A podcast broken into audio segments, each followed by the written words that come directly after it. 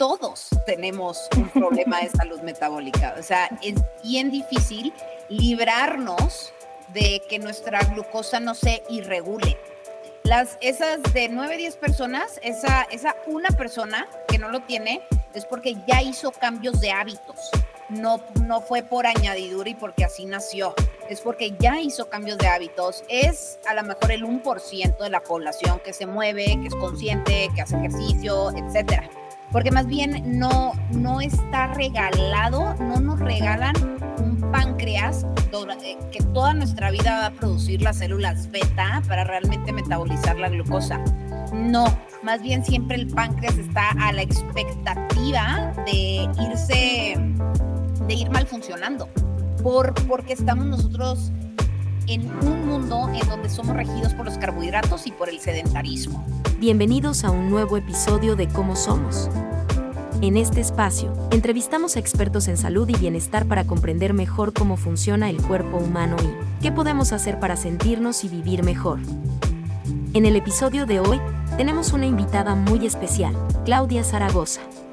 Claudia es especialista en medicina funcional, coach de triatlón y experta en bioquímica ha participado en cinco mundiales de triatlón representando a México y ha sido rankeada top 5 a nivel nacional. Es head coach y fundadora de un equipo de alto rendimiento, donde trabaja de manera integral a cientos de atletas.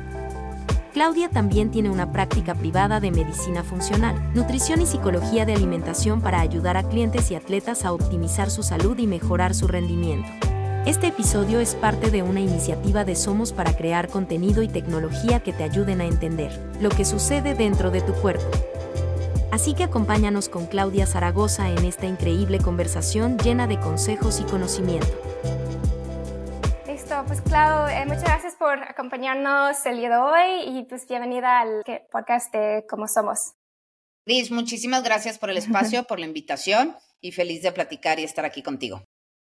Pues además de ser eh, una experta en biohacking y medicina funcional, como te decía, ¿no? Yo creo que eres de las pocas personas que realmente entiende el metabolismo y, y cómo mejorarlo con, con hacks y con, con, tecnología como los monitores de glucosa. Así que queremos platicar de muchos, muchos temas de hoy. Uh, pero antes, eh, pues me encantaría arrancar con tu historia personal. Cuéntanos un poco cómo llegaste al mundo de biohacking y ahora, después de tanto tiempo, pues, ¿qué significa biohacking para ti?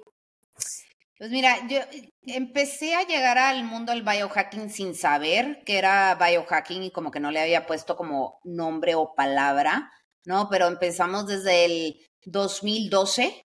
Eh, empecé a hacer, hice una maestría en nutrición y dietética eh, y luego empecé a hacer diferentes tipos de cursos alrededor de nutrición, performance y esos detalles.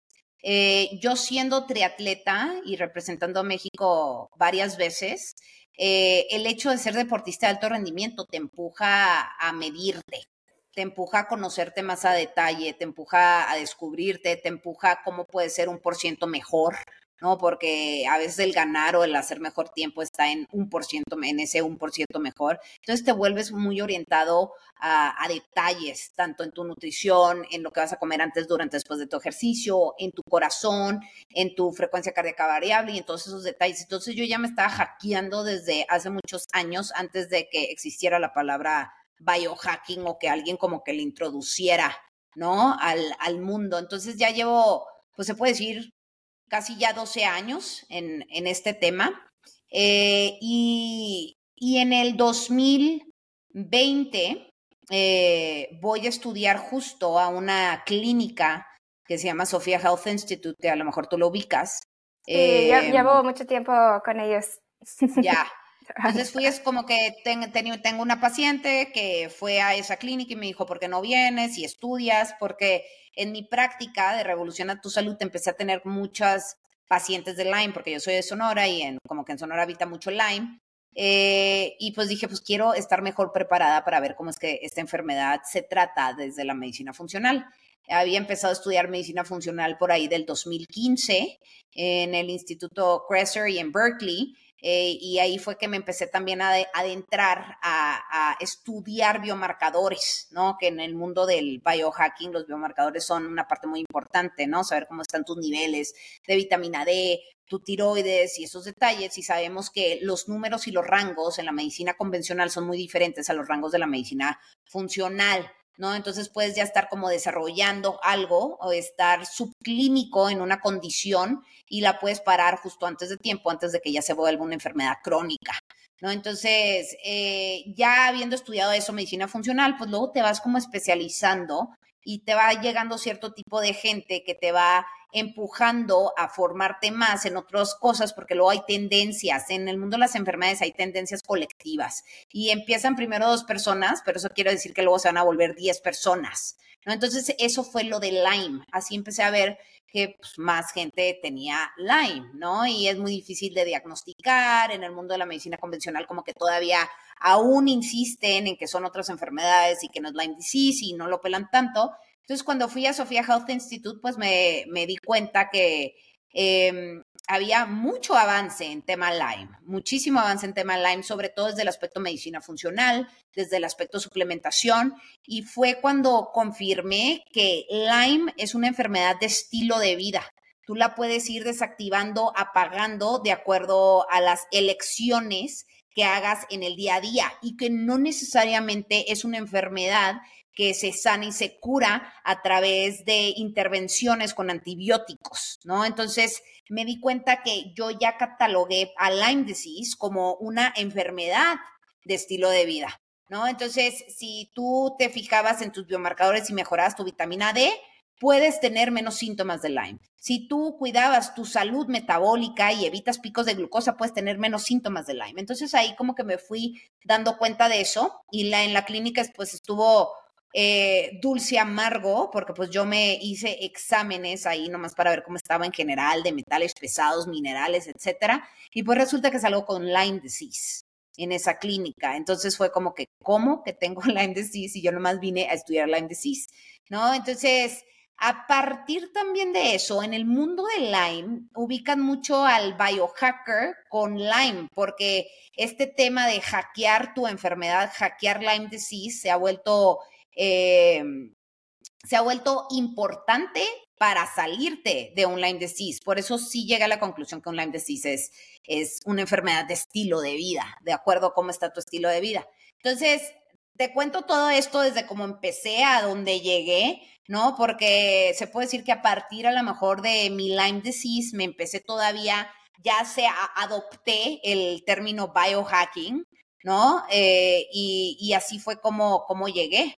¿No? Entonces me volví todavía más orientada al detalle tras conocer que tenía una enfermedad como Lyme, en cuidarme de manera muy diligente en todos los aspectos y eh, también apoyar a mis pacientes a saber cuidarse y a optimizar su estilo de vida para que su enfermedad no se lo coma.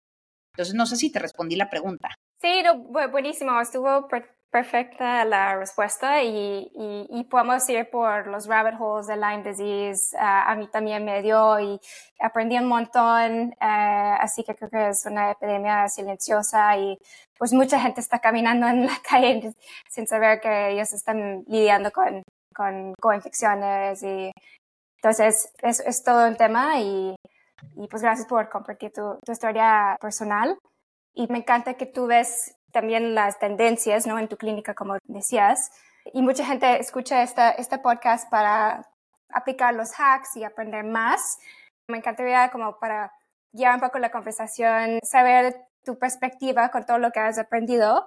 ¿Cuáles son estos como eh, cambios, como mencionas, eh, cambios de estilo de vida, prácticas que alguien puede aplicar para eh, ver optimizaciones en 80% de su salud o digo, aparte de cualquier diagnóstico que alguien puede tener como Lyme o alguna otra enfermedad.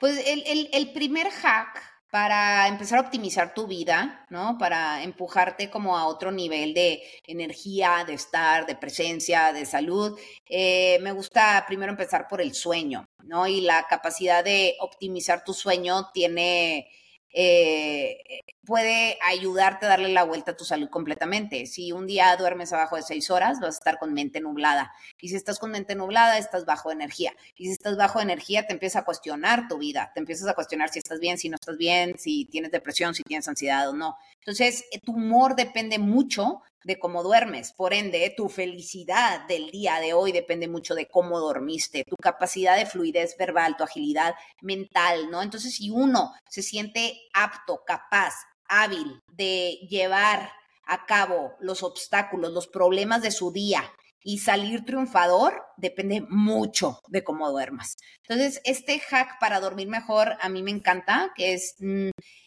dejar a un lado eh, toda esta tendencia mm, del rushing, del, grind, del grinding en la vida y de levantarte a las 5 de la mañana solo por levantarte a las 5 de la mañana. Yo promuevo mucho el club de las 9 de la noche y no promuevo el club de las 5 de la mañana. Si te duermes antes de las 9 de la noche es más probable que llegues a tu deep sleep, que tengas REM sleep y que automáticamente te levantes sin la necesidad de forzar al cuerpo con una alarma y que te levantes así eh, a gusto sin tener que forzarte a ser de las cinco, del club de las 5 de la mañana. Entonces, si las personas empiezan a tener mejores hábitos para regular su sistema nervioso, apagarlo, aplacarlo, por ahí, empezando desde las 5 o 6 de la tarde para que ya caigan más rendidos y estén un poco más parasimpáticos, más en un estado de rest and digest, de descanso y de digestión, y logran dormirse aproximadamente a las 9, 8 y media, incluso 9 y media, les va a cambiar todo el siguiente día. ¿no? Entonces, a mí uno de mis hacks favoritos es empújate a hacer del club de las nueve de la noche. Uno, como principal hack para empezar a optimizar tu salud, ¿no? Y pues ya me puedo ir en más hacks, no sé por dónde quieres que me vaya.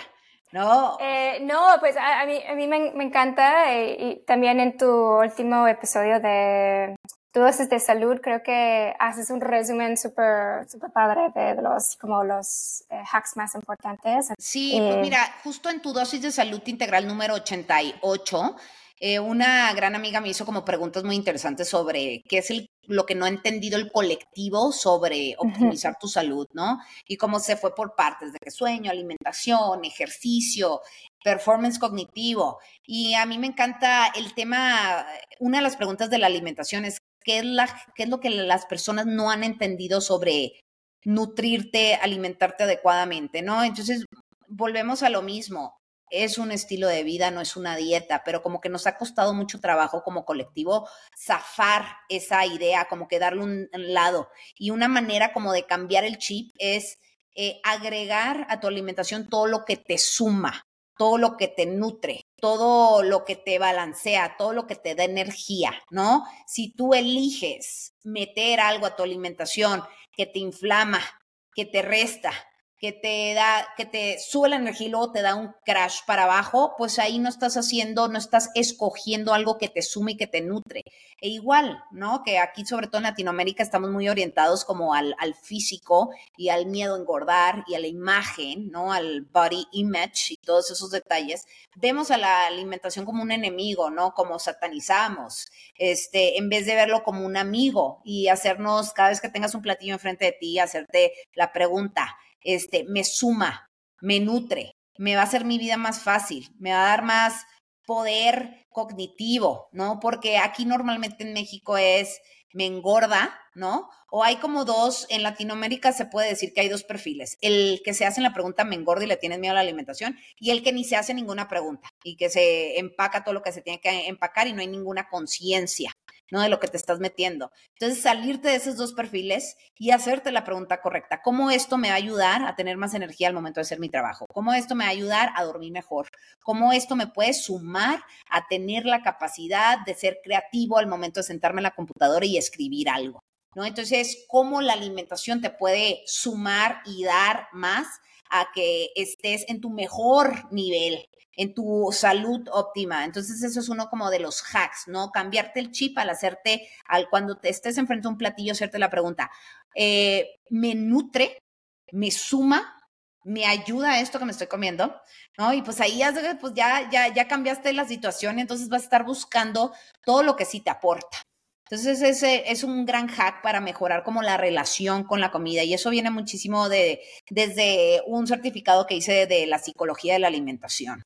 ¿No? Este, cómo, eh, cómo ver a la alimentación como un aliado, ¿sí? Otro, otro de los hacks que me gusta mucho es el tema del performance cognitivo, cómo puedes destapar tu potencial cerebral, ¿no? Cómo, cómo puedes accesar a todos esos lugares que a lo mejor aún no has accesado, ejemplo, cómo puedes tener mejor recall, es decir, cómo puedes accesar más a tu hipocampo, que es donde solidificas y guardas tus memorias, irte nueve años allá y accesar algo rápido cuando alguien te pregunta algo, ¿no? En vez de quedarte, mm, ¿qué dice? Lo tengo en la punta de la lengua, ¿Cómo es que puedes tener esa capacidad de ir hacia allá, esculcar en tu hipocampo, agarrar esa memoria, trasladarla y poderla decir y explicar, ya sea desde de una manera sencilla o si te quieres ir por un lado complejo, lo que sea, ¿no? Y uno, uno de los grandes hacks es eh, mejorar el flujo sanguíneo. ¿no? Entonces mejora el flujo sanguíneo al cerebro. Y es algo, y lo difícil es lo fácil que es con este hack, pero es la capacidad de mejorar tu postura. ¿no? Normalmente hoy en día, tanto tiempo sentados, vivimos con la cabeza adelantada, eh, se, el plexus braquial, que se puede decir que es un nudo de cables en donde pasa todo el flujo sanguíneo y llega al cerebro, está comprimido por tener como que los hombros encorvados y luego aquí también que pasa todo el flujo sanguíneo, que es un músculo que se llama los esternocleidomastoideos, los tenemos acotados. Entonces todo el flujo sanguíneo realmente está mermado por nuestra mala postura y, y mucha gente en el mundo del ejercicio nomás como que está empujado a hacer cardiovascular o fuerza, pero se les olvida que hay muchos ejercicios de mejora de postura, de movilidad, ¿no? Que te pueden cambiar totalmente el día. Entonces, poner todavía más empeño en esas cosas que realmente nos dan flojera, pero que tienen muchísimo más beneficios a largo plazo, pues nos puede cambiar este, nuestra manera de estar y de responder. Sí, incorporas mucho el foundation training, ¿no? En tu práctica. ¿Lo has practicado foundation training? No, pero ubico perfectamente bien la importancia y, y cómo es esa metodología. ¿Sí? Y digo, y te voy a decir algo, Foundation Training no solo mejora tu postura, este, sino también te fortalece, fortalece tu cadena posterior muscular que viene siendo tus glúteos. Y los glúteos son los nuevos bíceps, porque si te fijas, este, ¿qué animal, qué animal tiene unos glúteos enormes? ¿Qué animal se te viene a la cabeza que puede tener unos glúteos enormes? Híjole, no sé. El gorila. El, gorila tiene unos grandes, grandes glúteos y nosotros realmente venimos nosotros teníamos otra manera de estar parados desde hace mucho tiempo, ¿no? Cuando éramos esta, en Homo erectus, ¿no? Antes de convertirnos en Homo sapiens, que fue que nos empezamos a erguir, ¿no? Eh, uno de nuestros músculos más importantes, y lo puedes leer en, en Sapiens de Yuval Harari y en el libro de eh, The Ape That Understood the Universe, que es como mucha evolución, ¿no? Me asomé porque aquí lo tengo. Eh, y, justo uno de nuestros músculos que tenemos que trabajar más son nuestros glúteos, porque son nuestros estabilizadores, nuestros propulsadores, y son los que actualmente nos van a empujar, de hecho, a estar todavía un poquito más erguidos. ¿no? Entonces todo el mundo está trabajando su bíceps, ¿no? Y para verse para tema estética, pero pues puedes, puede ser estético y puede ser excesivamente funcional trabajar más los glúteos. Desde que empecé a trabajar más Foundation Training, el glúteo se puso así y me siento con más estabilidad, con más capacidad. Cada vez que me agacho, hasta me gusta agacharme porque lo haces de una manera como biomecánicamente correcto, con propulsión. Entonces también te cambia tu manera de agacharte a recoger algo, ¿no? El estar sentado, ¿no? Entonces, una, uno de los hacks es haz ejercicios que realmente mejoren tu postura y sobre todo que fortalezcan tu cadena posterior muscular, específicamente los glúteos. No, y tiene un rol importante en la glucosa, ¿no? Si no me equivoco, o sea, la salud metabólica ya hay mucha más conciencia de eso con el glucoscodes y ha habido estudios sobre estos músculos, ¿no? Sí, pues mira, en el, en el tema glucosa, eh, me da mucho gusto que llegó la ciencia a través eh, de la doctora, no sé, su Inchaspiu se apellida, este, no sé cómo se pronuncia bien, pero pues ella como ha puesto mucho en el radar colectivo eh, ser conscientes de la glucosa. Y pues en medicina funcional esto ya llevamos, se lleva hablando desde años, desde los noventas, ¿no? Eh, pero pues ya sabes que ciertas tendencias modas es como las platicas y la historia que cuentas y realmente es como pega la historia, ¿no? Entonces, eh, con esta revolución de la glucosa, a mí me ha facilitado de alguna u otra manera mi trabajo, ¿no? Para ayudarle a la gente, es, es, muy diferente ayudarle a la gente a cambiar un hábito, a que ellos mismos por su propia cuenta vean lo que le pasa a su cuerpo y cambien el hábito, cambien su comportamiento. Porque yo le puedo decir a uno de mis pacientes, no, porque eso te puede dar un pico de glucosa. Ah, a diferencia que cuando traen un monitor y se miden y ven el pico de glucosa, ay, güey, se van hacia atrás y, y eso los hace cambiar. Por eso yo soy muy orientada a la data y mostrar los números, porque los números son un, te empujan a cambiar tu comportamiento a quitarte tus creencias y hacer un cambio de comportamiento más rápido. Porque realmente, pues, ¿quién quiere picos de glucosa? Alguien que no se quiere a sí mismo, ¿no? Entonces, eso te pone, te pone aquí enfrente de ti, te muestra las cartas sobre la mesa y te dice, ah, ok, ¿quieres más picos? Pues si vas a seguir comiendo esto, te va a dar más picos. Entonces, es mejor que le des la vuelta aunque encuentres un sustituto o algo que no te genere picos. Entonces, por eso ya también empezaron a salir todos los hacks para regular la glucosa, ¿no? Que uno de mis favoritos es disfrazar al carbohidrato. Yo no estoy a favor que te quite los carbohidratos, es que los utilices adecuadamente, ¿no? Eh, y uno de los hacks es disfrázalos. ¿Cómo los disfrazas? Con hojas verdes oscuras, con otro tipo de verduras, ¿no? De raíces, con proteína, con grasas, no comerte el carbohidrato al principio, sino a lo mejor al final. Este, y eso puede ser como una gran diferencia y realmente es algo muy sencillo, porque lo único es que cambias el orden, esto se llama también nutrition eh, accommodation, ¿no? Cómo acomodas tu nutrición o nutrition timing también. Eh, entonces, me, da mucho gusto que esto se, se esté empujando más a lo colectivo. Que de hecho el monitoreo de glucosa, pues todo empezó primero con personas que tenían diabetes tipo 1. Se les vendía el monitor eh, específicamente a ellos y a nadie más y con receta. Ahorita pues ya se está, ya lo puedes conseguir en cualquier lugar, sobre todo aquí en México y en Estados Unidos en ciertos lugares. Tú platícame de cómo somos, de Somos, cómo están en esa parte. Sí, pues eh, en Somos tenemos una aplicación para medir niveles de glucosa y además de glucosa, indicadores de sangre y también wearables, entonces, como tú decías en un principio, poder ver el impacto que está teniendo lo que estás comiendo en este momento, ¿no? Entonces, eso es lo que cambia el chip. No es nada más hablar de la ciencia, de los picos de glucosa. Eh, entonces, con Somos puedes entender qué está pasando en tu cuerpo, viendo cómo están cambiando los niveles de glucosa. Y justo lo que acabas de explicar, esa accountability, ¿no? Viendo la data real, es clave para que realices cambios en tus hábitos. Entonces, con Somos, cualquier persona tiene esa, visibilidad de qué está pasando en su, cuerpo y pues también estamos aprendiendo que el famoso crisis metabólico es un gran problema. ¿Y tú cómo ves esta, situación del, del crisis metabólico? Salió un estudio en Estados Unidos, seguramente lo ubicas, que indica que nueve de cada diez personas tienen una mala salud metabólica, ¿no? Medían glucosa, insulina, algunos indicadores más, cintura, eh, colesterol, pero es un montón, ¿no? Tú en tu, en tu práctica, ¿cómo ves esta, este tema? Te, voy a decir algo, eh, difícil a lo mejor de digerir. Más bien, todos tenemos un problema de salud metabólica. O sea, es bien difícil librarnos de que nuestra glucosa no se irregule. Las, esas de 9, 10 personas, esa, esa una persona que no lo tiene es porque ya hizo cambios de hábitos. No, no fue por añadidura y porque así nació, es porque ya hizo cambios de hábitos. Es a lo mejor el 1% de la población que se mueve, que es consciente, que hace ejercicio, etcétera.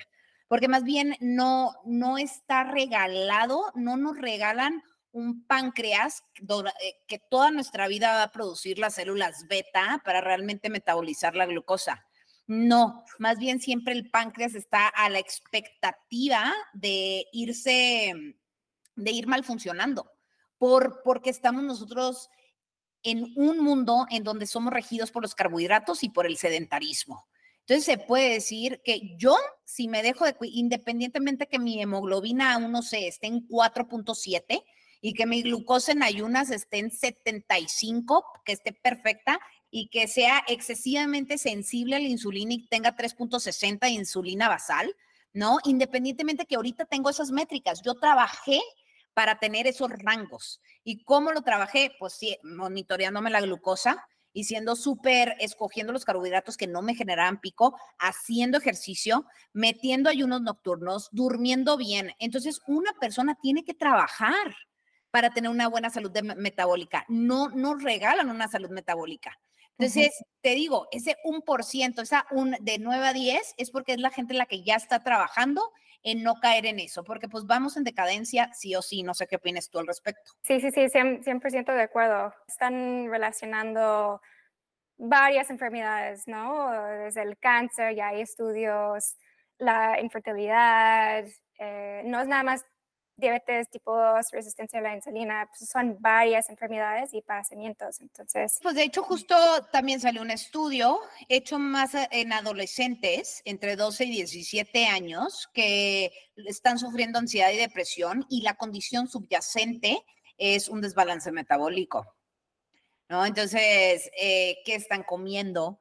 ¿No? Ahora, deja tú, deja tú que, que, no están comiendo, a lo mejor y estás comiendo bien, pero no estás durmiendo, y si no estás durmiendo no te restauras, y si no te restauras, eh, tus órganos no hacen el trabajo necesario, ¿ok? Igual, por ejemplo, eh, cómo estás creciendo tu músculo no estás creciendo tu músculo. Los músculos sacan moléculas que se llaman mioquinas que te pueden empujar a volverte más sensible a la insulina. De hecho, hay unos estudios y líderes eh, académicos en el tema que si tienes mejor musculatura puedes ser más sensible a la insulina. ¿No? Entonces puedes estar utilizando más tus reservas de glucógeno como energía porque tienes dónde almacenarlas. Entonces, hay muchas soluciones y estas soluciones nos requieren movernos del lugar. Eh, y para movernos del lugar hay que medirnos también, que de, de nuevo, como tú dijiste, el impacto que las mediciones generan en tu comportamiento. Justo mi siguiente pregunta es, ¿cómo, no? En, en, tu curso, quema grasa, tonifica tu cuerpo, es mucho de cómo ser más eficiente tu metabolismo. Entonces, Cuéntanos un poco cuáles son estos factores que nos eh, impacten de una manera negativa y cómo, cómo lo podemos hacer más eficiente nuestro metabolismo. Sí, cuando hablo de la eficiencia metabólica es enseñarle al cuerpo a utilizar nuestras reservas de grasa como energía, ¿no? Sobre todo los famosos triglicéridos, que es la grasa blanca que se acomoda en nuestro centro, en el pecho, en los brazos, en las caderas, ¿no? Principalmente. Es la grasa que no queremos tener y es la grasa que, que buscamos tener en sus niveles más bajos. Y los triglicéridos suben cuando eres sensible a la insulina. O sea, yo eh, si me pongo en un parque y empiezo a ver a gente pasar, te voy a decir quién tiene resistencia a la insulina por simple y sencillamente ver los triglicéridos. ¿Ok? Mm. Entonces, ya a través de cómo se ve la persona, te puedo bajar todo su historial de salud y cómo, en dónde aproximadamente pueden estar sus biomarcadores. ¿No? Entonces, eh, en el curso, en el reto, quema grasa, tonifica y aumenta tu energía, este, enseñamos al cuerpo Mm, a, utilizar esos triglicéridos, a bajar esa grasa. Uno, hacemos primero con un poco de ejercicio inteligente, en donde un, un día haces ejercicio en zona 2, ¿no? Para enseñarle a tu cuerpo a, a, exacerbar la contracción de las fibras musculares tipo 1, que esas me ayudan a generar densidad mitocondrial y esas me ayudan a utilizar más la energía. Y mientras que otro día hacemos un poquito de hit con, el, con tu propio peso, desde lagartijas, desplantes, squats, sentadillas, ¿no? Fondos, ¿no? En donde ahí también trabajas tus fibras musculares tipo 2, que son las que te ayudan a crecer tu musculatura para producir mioquinas, que las mioquinas te vuelven más sensible a la insulina. Entonces, primero es bajamos como el ejercicio, un día zona 2, fibras tipo 1 y un día más hit, fibras tipo 2. Entonces el ejercicio ya lo tenemos bajado. El segundo pilar del quemagrasa es eh, agrega fibra.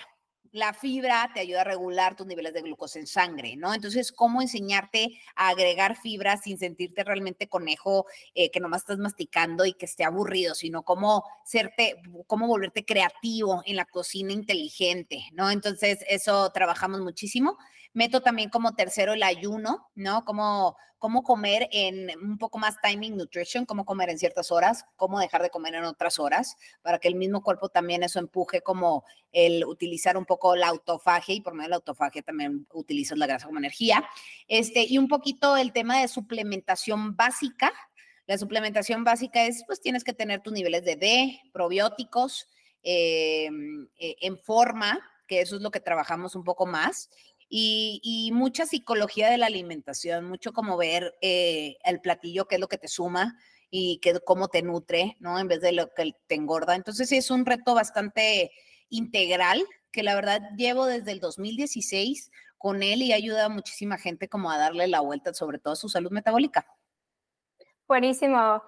Y mencionaste los monitores. O sea, yo tomé tu curso, el curso del Biohacking Program y, y, pues me encantó. Por cierto, altamente recomendada para cualquier persona que quiere optimizar su, su salud. Y un componente que me llamó la atención fue, fue eso, ¿no? Los monitores de, de glucosa. Entonces, para alguien que no sabe nada del tema, eh, cuéntanos un poco cómo los utilizas en tu práctica. O, sé que también los descubriste hace, hace mucho, entonces cuéntanos un poco de, de tu experiencia con estos dispositivos. Pues mira, fíjate que desde el 2014 yo me compré mi propio glucómetro cuando todavía no existía los glucómetros continuos del continuo monitoreo. Eh, y yo en la mañana con el glucómetro me compraba mis tiritas y me picaba. Y me picaba para ver si estaba en rango entre 75 y 85. Entonces, me llevo midiendo la glucosa desde hace mucho tiempo. Ahorita ya lo ubiqué también y ya sé dónde estoy, que no, no necesariamente ya me la mido. Si tengo como un desbalance, algún tipo regreso, es como mi base, ¿no? este, o a lo mejor me lo mido una vez al año, unos dos meses, nomás para ubicar, porque luego vamos cambiando, sobre todo las mujeres en nuestras diferentes fases hormonales. Pero eh, empecé primero con el simple glucómetro. Y luego, después de dos horas de comer, me picaba y veía y medía y a ver si estaba en los rangos. Eh, y primero sí fue la historia, con glucómetros. Entonces, ya sabes, el dedo lo traes ahí todo hinchado todo el día, que es súper incómodo. Entonces, cuando llegó el los CGMs, el monitoreo continuo, que fue muy fácil, asunto resuelto como a la friega de estarte picando y, y es mucho más fácil accesar a, información que no tenías ni idea. Ejemplo, sí, hay alimentos que te generan picos, pero luego hay momentos en tu vida que te generan estrés, que te generan picos.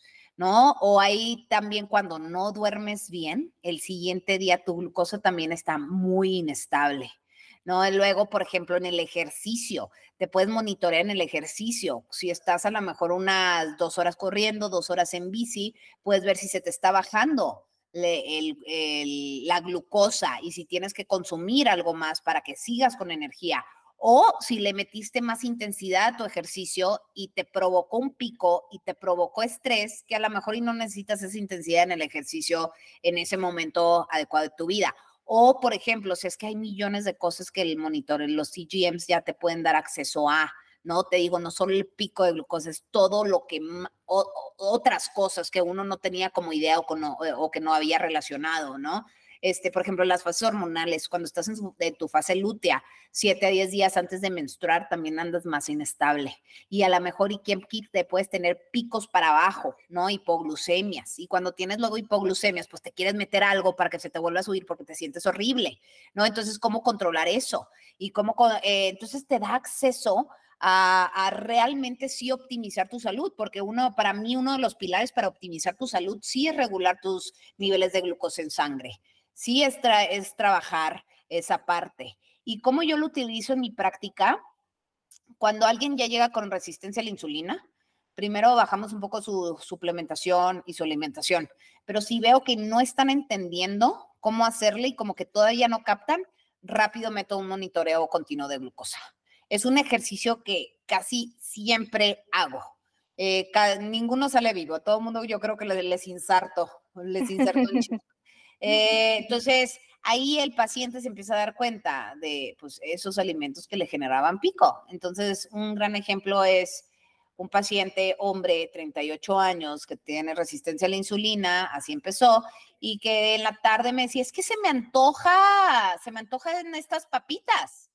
Y yo, ah, es que te generan pico, inflamación, y le explicaba, no entendía. Se seguía comiendo las papitas. No, no sabía la, que podía disfrazar y podía jugar el juego de la anticipación, metiendo más proteína y verdes. No lo captaba. A ver, monitoreo, ¿no? Híjola, fíjate que las papitas vi que me sube a 200. No, bueno, pues ahí ya cambió y justo inició el mi programa de coaching uno a uno con resistencia a la insulina. Terminó sensible a la insulina y sin resistencia a la insulina. Y una de mis herramientas fue haber utilizado el monitoreo continuo de glucosa.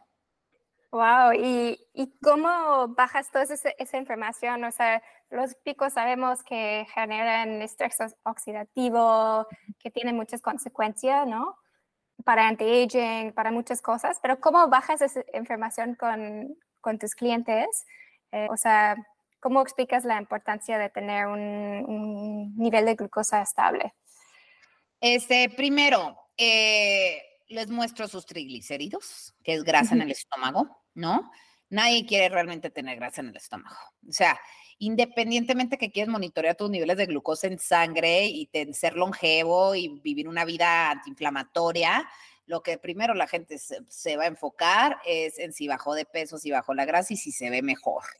¿Ok? Entonces, una manera de correlacionar el tema de la glucosa es, si te tienes tus niveles regulados de glucosa en sangre, lo más seguro es que tengas tus triglicéridos más bajos. Y eso significa que el estómago se te va a bajar y te vas a ver mejor.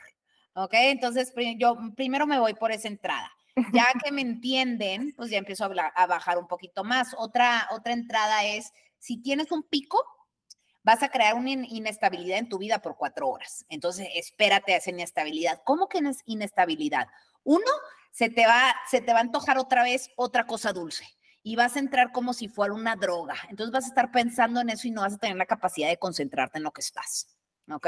Entonces, tienes que a las personas bajarle como un poquito más en peras y manzanas lo que les puede pasar, más que explicarles que es un proceso antiinflamatorio o es un proceso que te genera oxidación o es un proceso que merma tu longevidad, porque ahí realmente no le estoy diciendo mucho a una persona común y corriente que no esté enterada o que tiene toda la misma información que yo tengo, ¿no? Entonces se la tienes como que pintar de que es que te va a dar un pico, y te comiste esa nieve y luego no vas a poder parar en cuatro horas y tu productividad en la chamba se va a ir para abajo.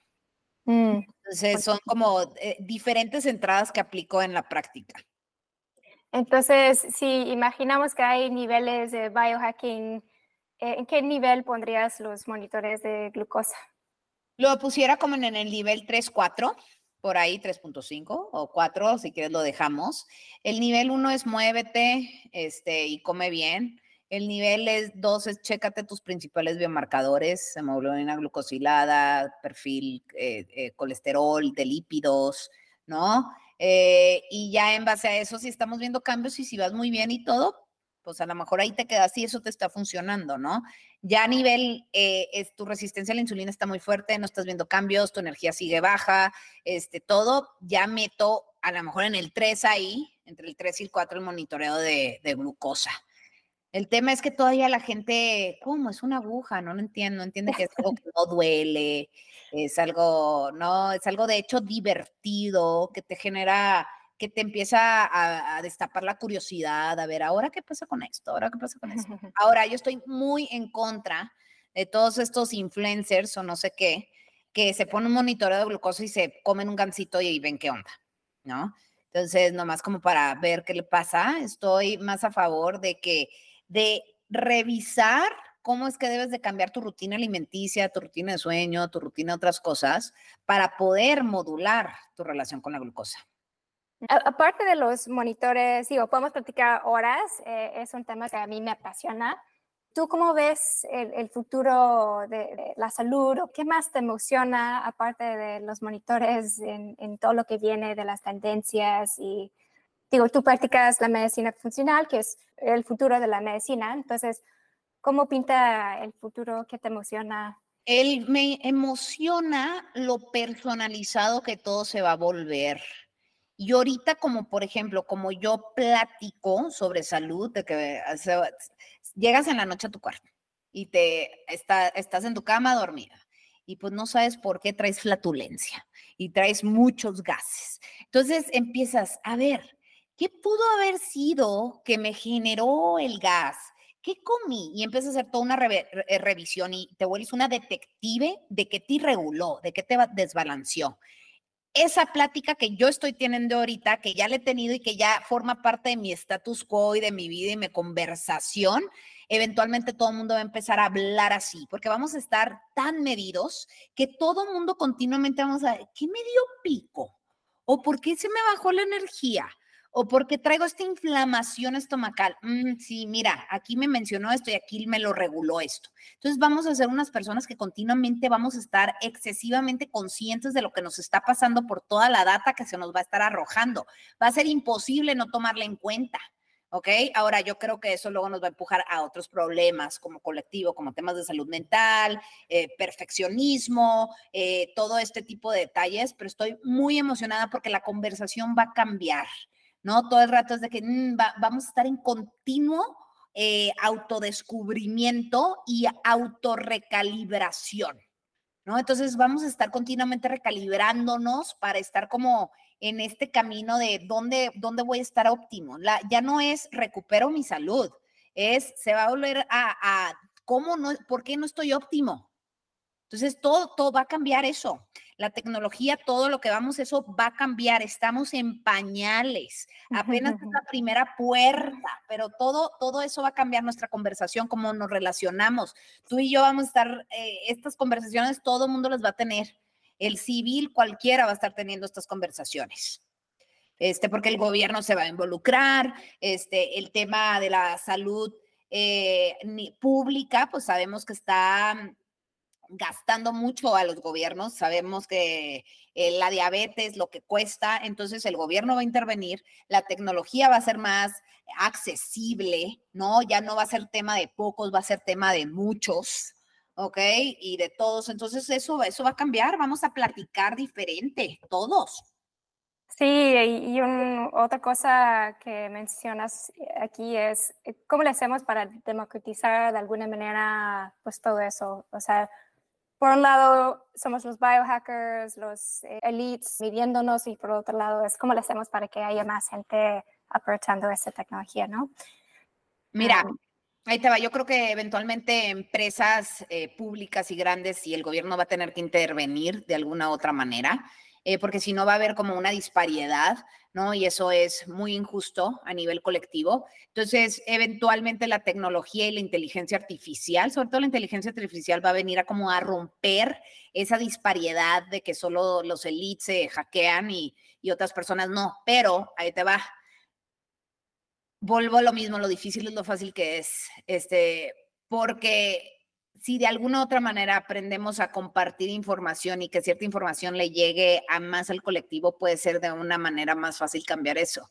Ejemplo, el ayuno te puede ahorrar una comida y es bastante efectivo y no cuesta. ¿Ok? Caminar no cuesta. Puedes caminar antes y después, no cuesta. Ver la luz del sol al momento de levantarte para regular tu ritmo circadiano, no cuesta. ¿Ok? Siempre de. Este, hay muchas acciones que son excesivamente fáciles y gratis que como colectivo todavía no lo estamos haciendo. Que podemos ir empezando por ahí. Va a llegar, la inteligencia artificial va a llegar, el gobierno va a intervenir, las eh, empresas orientadas a la tecnología y la biotecnología van a llegar. El testing va a ser eventualmente muchísimo más barato. O sea, todo eso sí va a pasar Mientras tanto, hay muchas cosas que se pueden ir haciendo. sí, claro. Sí, me quedaron muchas preguntas, pero para ir cerrando, tenemos una ronda divertida que se llama Lightning Round. Eh, así que para cerrar, me gustaría hacerte por lo menos una o dos preguntas del, del Lightning Round. Claro que sí, mi Cris. Y luego, si quieres, nos echamos otra conversación feliz de la vida, parte 2. Sí, buenísimo. Buenísimo, sí, parte 2. Em, siempre hago esta pregunta porque salen joyas eh, de nuestros invitados. Es, con toda la experiencia que tú tienes, eh, me imagino que has aprendido un montón. Entonces, ¿cuáles son tus prácticas favoritas o hacks que, que más aplicas en el día a día? Pues mira, la verdad, en la terapia hipertérmica, soy un, la reina del sauna, me fascina el sauna, siento que si no me meto a sudar, y a producir mis proteínas de choque térmico, algo no está bien en mi vida. Entonces, eh, uso sauna cinco o seis veces por semana. Eh, y fíjate que es más eh, accesible hacer un sauna aquí en México que cualquier otro lugar. Entonces, hay muchas personas que están haciendo ya su sauna, muy sencillo. Entonces, no es algo fuera de lugar tampoco. Entonces, el sauna es una de mis cosas favoritas. el ejercicio en zona 2, eso nunca me lo pierdo para nada. Eh, y bueno, eso, ya, ya, iba a empezar a decirte millones de cosas, pero principalmente entre la zona 2 y el sauna son mis favoritos. Buenísimo. Y la última pregunta, o sea, estamos saturados con información en las redes sociales, ¿no? Para ti, ¿cuál es un tema sobrevaluado de salud y bienestar? todo el mundo está compartiendo lo que hace en sus rutinas personales, ¿no? Que está padre, me gusta. Hasta a veces yo también lo comparto, pero siempre con un disclaimer, este, que es encuentra tu propio camino y encuentra tu propia velocidad. Eh, las personas están viendo tanta información que hay allá afuera de que, ay, ni tengo tiempo para hacer todo lo que ya está haciendo esta persona, ve todo lo que hizo en su día y mejor no hago nada o, o mejor lo sigo tal cual como lo hizo esa persona sin darte el tiempo y de tú averiguar e investigar qué es lo que vas necesitando en el camino y que puedes ir probando una cosa, si te funciona o no te funciona, no acelerarte, no compararte con la velocidad de otras personas y no tratar de imitar exactamente lo que hacen otras personas. Entonces, aceptar más tu bioindividualidad y tu velocidad y ver lo que está haciendo las demás, las demás personas con filtros con discernimiento y con simple y sencilla curiosidad. Qué bonito mensaje para cerrar. Muchas gracias. ¿Y hay alguna otra cosa que te gustaría compartir? Algo que se nos ha ido en esta conversación. Pues mira, ah, no sé cuándo salga esto, pero The Biohacking Program, su quinta y última generación, abre de nuevo sus inscripciones para el 15 de noviembre. Invitadísimos a todos los que te escuchan. Qué bueno que tú ya lo tomaste, ya lo ubicas, ya sabes de qué se trata. ¿no? Entonces, qué bueno que te haya gustado, gracias por confiar y estar. Eh, invito, invito a todos los que nos escuchan, feliz de darles un descuento del 10% con que digan somos. Eh, podemos perfectamente apoyarlos con eso, con ese descuento. Y me gustaría invitarlos a The Biohacking Program y que se registren a tu dosis de salud integral, que es mi manera de poner mi granito de arena en este mundo y compartir toda la información que, generamos en el día a día. Buenísimo. Y antes de noviembre, ¿no? Es cuando empieza en noviembre. 15 de noviembre, miércoles 15 de noviembre. Inscripciones están abiertas, es cupo limitado, entonces apúrenle.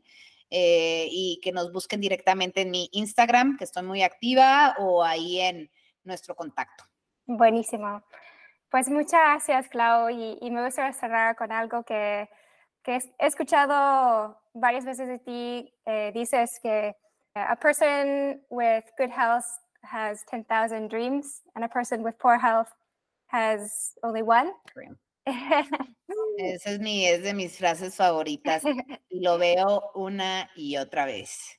¿No? Entonces, sí, una persona que tiene muy buena salud tiene 10 mil sueños y una persona que no tiene buena salud y que tiene pobre salud solo tiene un sueño. Entonces, ahí es donde se muestra la diferencia en, en cómo queremos vivir, ¿no? Entonces, así es. Esa frase la sigo diciendo mucho y mucho y la repito una y otra vez. Gracias por recordármela. No, y siento que estás trabajando para que las personas tengan mejor salud y muchos más sueños, así que gracias por todo lo que haces.